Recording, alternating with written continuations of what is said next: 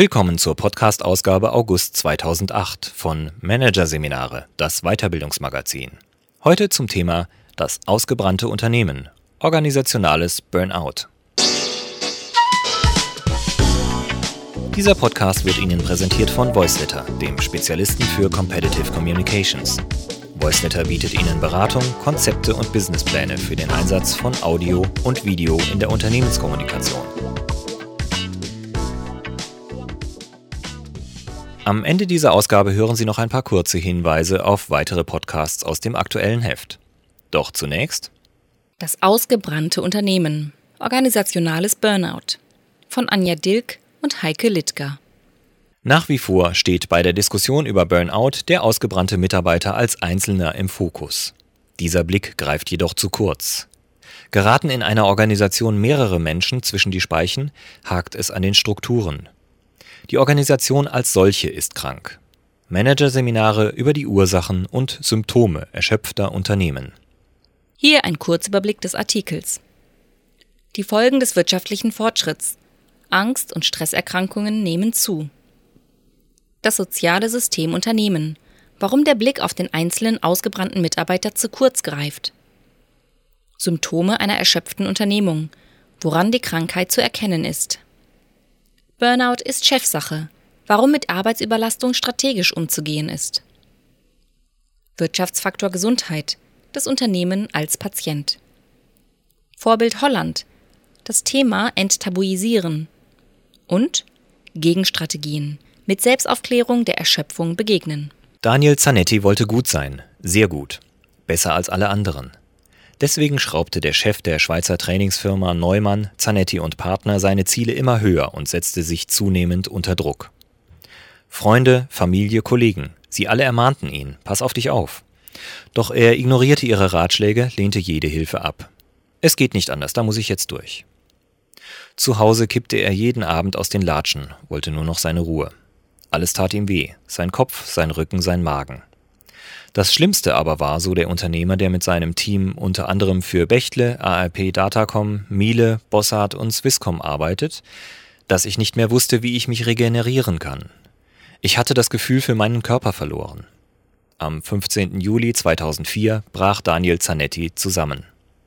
Ausgepowert, antriebslos, chronisch erschöpft. Menschen wie Daniel Zanetti sind keine Ausnahme. Im Räderwerk der beschleunigten globalen Wirtschaftswelt laufen die Menschen in den Unternehmen immer schneller Gefahr, zwischen die Speichen zu geraten. Soziologen wie Richard Sennett warnen bereits seit Ende der 90er Jahre vor diesen Folgen des wirtschaftlichen Fortschritts. Die Entwicklung scheint ihnen recht zu geben. Angst- und Stresserkrankungen haben seit 1997 um mehr als 70 Prozent zugenommen. Der Begriff Burnout ist in aller Munde. Studien zeigen, dass Burnout in den meisten Fällen eine arbeitsplatzbedingte Erkrankung ist. Deshalb richtet sich in Diskussionen der Blick auf den Einzelnen. Auf Mitarbeiter, die bis in die Nacht an Präsentationen feilen. Auf Manager, die atemlos um die Welt hetzen. Auf Führungskräfte, die, getrieben von extremen Erwartungen, das Letzte aus sich und ihren Leuten herausholen. Dieser Blick trägt nicht weit genug, sagt Michael Zirkler, Psychologe und Assistenzprofessor für Organisation, Führung und Personal an der Universität Basel. Jahrelang hat er Organisationen und ihre Managementteams beraten und bei Umgestaltungen begleitet. Dabei hat Zirkler gemerkt, einfach mit dem Finger auf das Individuum zu zeigen und auf den wachsenden Druck in der Arbeitswelt zu verweisen, greift zu kurz. Schließlich rutschen auch in Organisationen mit viel Stress und Druck keineswegs alle Mitarbeiter früher oder später ins Burnout. Es muss mehr im Argen liegen, in der Organisation selbst. Zirkler sagt, Unternehmen sind soziale Systeme. Wenn es in einer Organisation auffallend viele Menschen aus der Bahn trägt, hakt es vermutlich an den Strukturen. Die Organisation selbst ist krank. Sie reproduziert einen ganzen Strauß von Bedingungen, die die Wahrscheinlichkeit erhöhen, dass eine wachsende Zahl von Mitarbeitern früher oder später in einen Erschöpfungszustand geraten, der sich nicht mit einer Handvoll gratis Wellnesswochenenden oder einer extra Minute für Familie und Hobbys beheben lässt. Die Strukturen und Prozesse in der Organisation werden dauerhaft überstrapaziert. Es fehlen regenerative Phasen und Erneuerungen. Organisationales Burnout nennt Zirkler diesen Erschöpfungsprozess, der im Laufe der Zeit das ganze Unternehmen erfasst und kaum noch zu bremsen ist. Wie brisant das Thema ist, zeigt sich, wenn Zirkler einen Workshop hält. Die Sitzreihen sind dicht gefüllt, auf den Stühlen sitzen Menschen wie der Personalleiter eines Versicherungsunternehmens aus dem Zentrum der Republik, in dessen Firma sich ein Drittel der Mitarbeiter am Rande des Burnouts fühlt. Der Leiter einer Serviceabteilung in einem Berliner Dienstleistungsunternehmen, in dem erschöpfte Teams antriebslos durch den Unternehmensalltag treiben. Der Berater eines städtischen Straßenreinigungsbetriebes, in dem die Mitarbeiter durch den Druck des Marktes zu grenzenloser Leistungssteigerung gezwungen werden nun muss ein Team, das bislang 20 Straßen schaffte, 70 säubern. Keiner der Workshop-Teilnehmer will namentlich genannt werden, denn die meisten von ihnen arbeiten selbst in einem Unternehmen, das verzweifelt am Rande der Erschöpfung kratzt. Aus eigener Erfahrung können sie Zirkler zustimmen. Es sind nicht nur die Leute, die nicht mehr können, es ist die Abteilung, vielleicht das ganze Unternehmen, das nicht mehr kann. Die Symptome einer erschöpften Organisation sind den Seminarteilnehmern vertraut permanente Arbeitsüberlastung, mangelnde Führung, zerbrechende Teamstrukturen, zum Beispiel durch permanente Umgestaltung oder Verkäufe, Mangel an Fairness gehören ebenso zu den Charakteristika eines organisationalen Burnouts wie eine niedrige Kreativitätsrate, Zynismus in der Firma, hohe Fluktuation, Identitätsverlust der Mitarbeiter. Was sind wir eigentlich für das Unternehmen? Kommunikationsprobleme, nicht mehr zuhören, aneinander vorbeireden, sinkende Berechenbarkeit des Umfelds, Gefühl der Sinnlosigkeit der Aufgaben und völlige Fokussierung auf das absolut Notwendige bei gleichzeitiger Konzentration auf die Finanzen als einziges Erfolgsmerkmal. Hinzu kommt, Organisationen am Rande der Erschöpfung neigen zu Extremen. Sie agieren hektisch, kopflos oder sind wie gelähmt. Strategien werden permanent geändert, Leute ausgetauscht oder es passiert rein gar nichts. In solchen Unternehmen weiß die eine Hand oft nicht mehr, was die andere tut. Niemand fragt, wie einzelne Strategien zusammenhängen, welche Auswirkungen Entscheidungen für das Unternehmen haben, was sie für den Einzelnen bedeuten, der bestenfalls irgendwie mitzieht. Dann mach ich's halt, resümiert Zirkler. Wenn Unternehmen auf Dauer so arbeiten, verändert das die Menschen, die in ihnen tätig sind. Und je enger und exklusiver dabei der Einzelne an das Unternehmen gebunden ist, desto mehr übertragen sich die Handlungsstrategien der Organisation auf das Individuum. Die Schlinge zieht sich zu. Organisationsberater Willem Lammers, Leiter des Instituts für angewandte Sozialwissenschaften im schweizerischen Maienfeld, beschäftigt sich seit Jahren mit dem Phänomen Burnout in Unternehmen. Er bestätigt Zirklers Analyse. Burnout wird nach wie vor konsequent individualisiert und als persönliches Problem der Mitarbeiter betrachtet. Wie wichtig der strategische Umgang mit Arbeitsüberlastung für den Unternehmenserfolg ist, unterschätzen die Organisationen enorm. Mitarbeiter, die unter Dauerstress leiden und ausgepowert ihre Aufgaben abarbeiten, sind weniger produktiv und kreativ.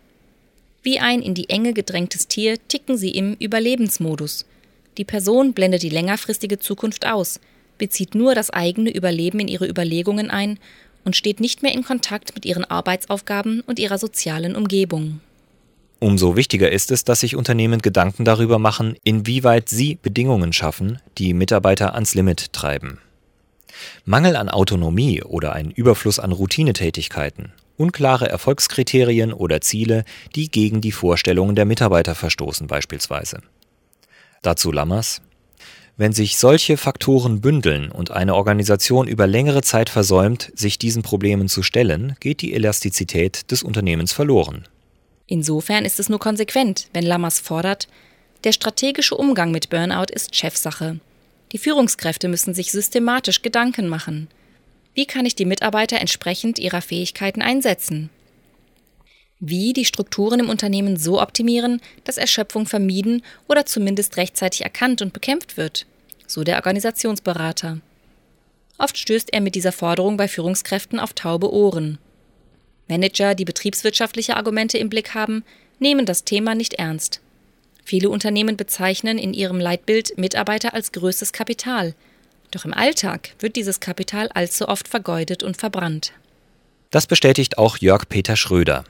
Der Arzt, Coach und Buchautor berät in seiner Praxis nahe Mainz Manager, die, obwohl sie es wollen, von der Überholspur nicht mehr runterkommen. Weil sie sich an die Geschwindigkeit gewöhnt haben und der kleinste Bremsversuch von Kollegen, Vorgesetzten und Kunden kritisch beäugt wird. Oft wissen sie nicht, wie sie aus einem System ausscheren können, das ihnen zuruft, bloß nicht nachlassen. Auch wenn klar ist, auf Dauer ist das Tempo nicht zu halten. Mitarbeiter, so Schröder, werden jenseits der Hochglanzbroschüren als Kostenfaktor angesehen. Und damit sich diese Kosten rechnen, wird aus ihnen rausgeholt, was geht. Das Fatale?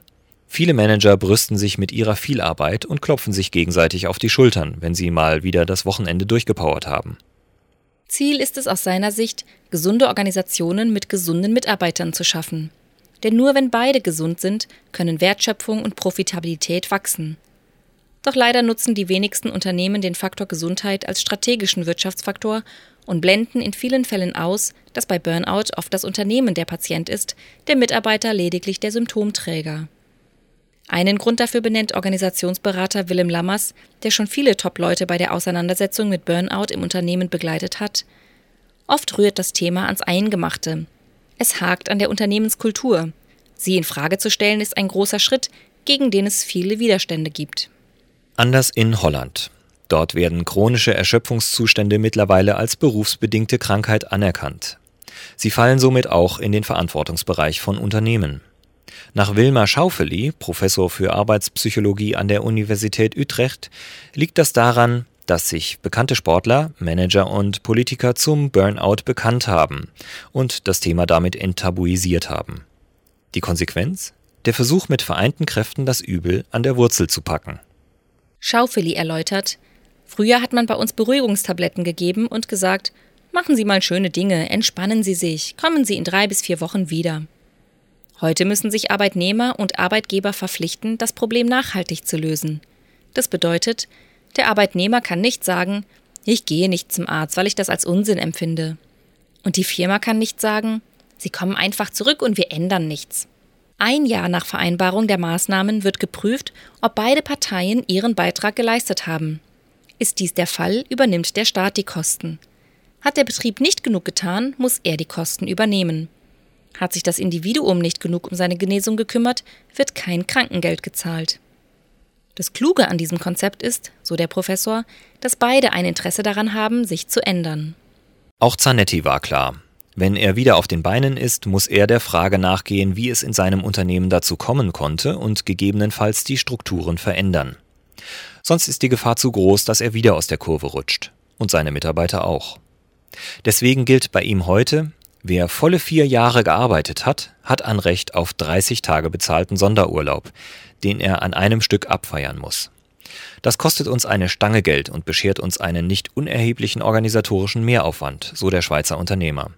Aber wir wollen und brauchen leuchtende Mitarbeiter und keine, die sich ausgebrannt an die Tischkante krallen. Außerdem achtet Zanetti penibel darauf, dass seine Mitarbeiter keine Urlaubstage ins nächste Jahr schieben und Überstunden durch Freizeit ausgleichen. Wer am Wochenende arbeitet, muss spätestens nach drei Wochen diese Tage kompensieren. Von zu Hause arbeiten geht nicht. Laptops hat Zanetti abgeschafft. Ebenso Blackberries. Sicher ist, einfache Rezepte für den Kampf gegen strukturelle Erschöpfung in einem Unternehmen gibt es nicht. Organisationales Burnout ist zunächst eine Denkfigur, die Analyse und Diagnostik im Unternehmen erleichtern kann. Das ist ein wichtiger Schritt diese Perspektive hilft, gezielt herauszufinden, wo es schiefläuft im Unternehmen, sagt Organisationsberater Zirkler von der Uni Basel. Dann kann ein Selbstaufklärungsprozess beginnen.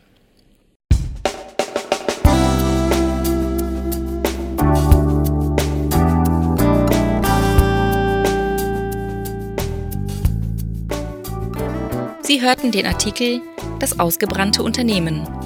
Organisationales Burnout von Anja Dilk und Heike Littger aus der Ausgabe August 2008 von Managerseminare, präsentiert von voiceletter.de. Weitere Themen der Augustausgabe, die Sie als Podcast hören können? Die Billigheimer, Tiefpreise in der Weiterbildung und das Ende der Uhr, Zeitmanagement heute. Weitere interessante Inhalte finden Sie auf dem neu gestalteten Internetauftritt unter www.managerseminare.de.